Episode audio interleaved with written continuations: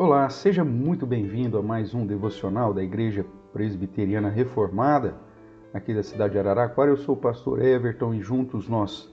temos tido o grande privilégio de relembrar alguns princípios, algumas verdades, alguns ensinos preciosos para o nosso dia a dia, pautado na, nas Escrituras Sagradas através dos estudos dos Provérbios de Salomão. Nós estamos aqui no capítulo 16, o verso do dia é o verso de número 14, que nos diz assim: O furor do rei são uns mensageiros de morte, mas o homem sábio o apazigua.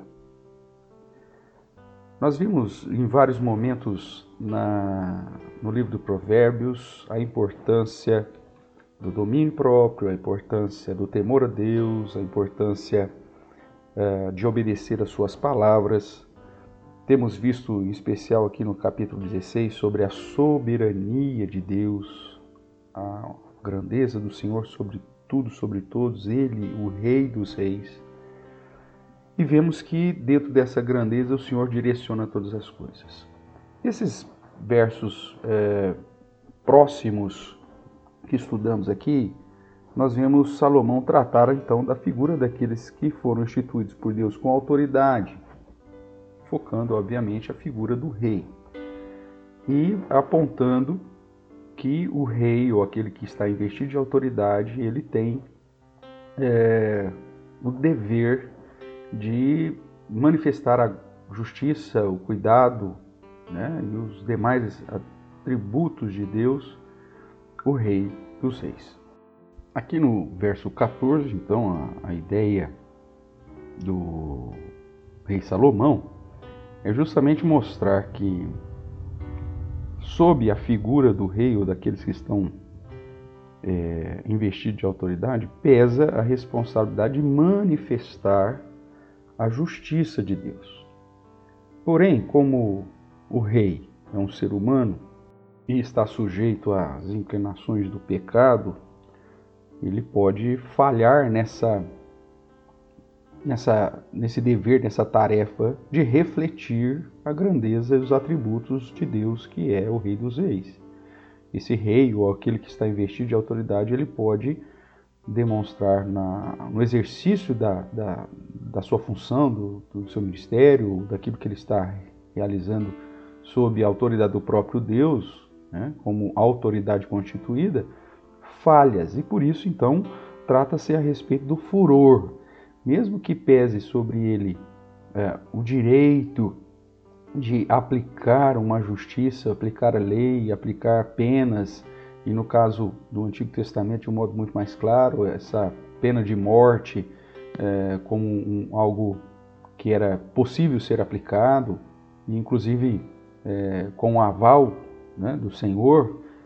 e, e, que a própria palavra de Deus apresenta que, que o Estado, que aqueles que estão, é, foram instituídos por Deus como autoridade, é, é, a espada de Deus e são ministros de Deus, é, nós vemos que este homem pode tomar decisões erradas baseadas no seu furor. A palavra aqui traduzida por furor aponta essa ideia de, um, de uma raiva, de, um, de, uma atitude, obviamente, tomada, é, pautada na, na, num momento de, de, de, uma ira que ultrapassa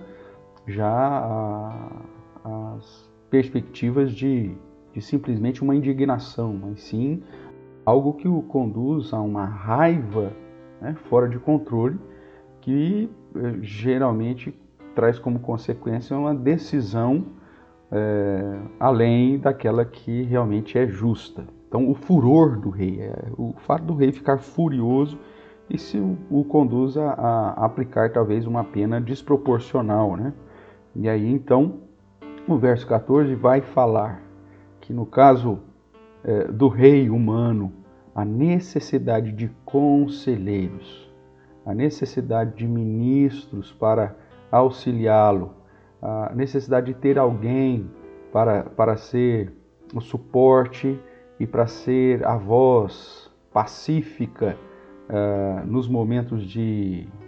de fúria ou de descontrole que todos nós estamos sujeitos a passar. Por isso, o final do verso 14 diz: O homem sábio o apazigua, ou seja, aquele que, que tem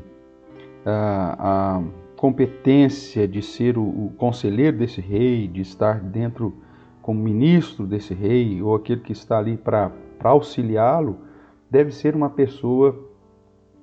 que seja uma voz de pacificação, de chamada à moderação, de chamada ao equilíbrio, para apaziguar, né, para trazer é, o rei a, a, a postura mais sensata, mais moderada, mais equilibrada dentro da realidade que, está, que se está vivendo. Nós vemos, portanto, Salomão chamando atenção para que aqueles que estão investidos de autoridade, primeiramente, tome cuidado com o seu próprio coração, tome cuidado com a sua própria inclinação natural. Não é porque você está investido de autoridade que você pode ser autoritário. Não é esse o princípio que a palavra de Deus nos ensina.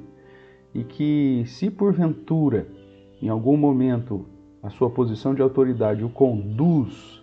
a tomar uma atitude ou uma decisão que esteja além né, ou desproporcional à situação, pautada no seu furor, numa raiva, é, num reflexo por conta dos sentimentos emocionais que você tem,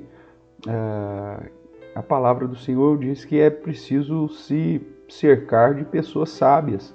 e pessoas que vão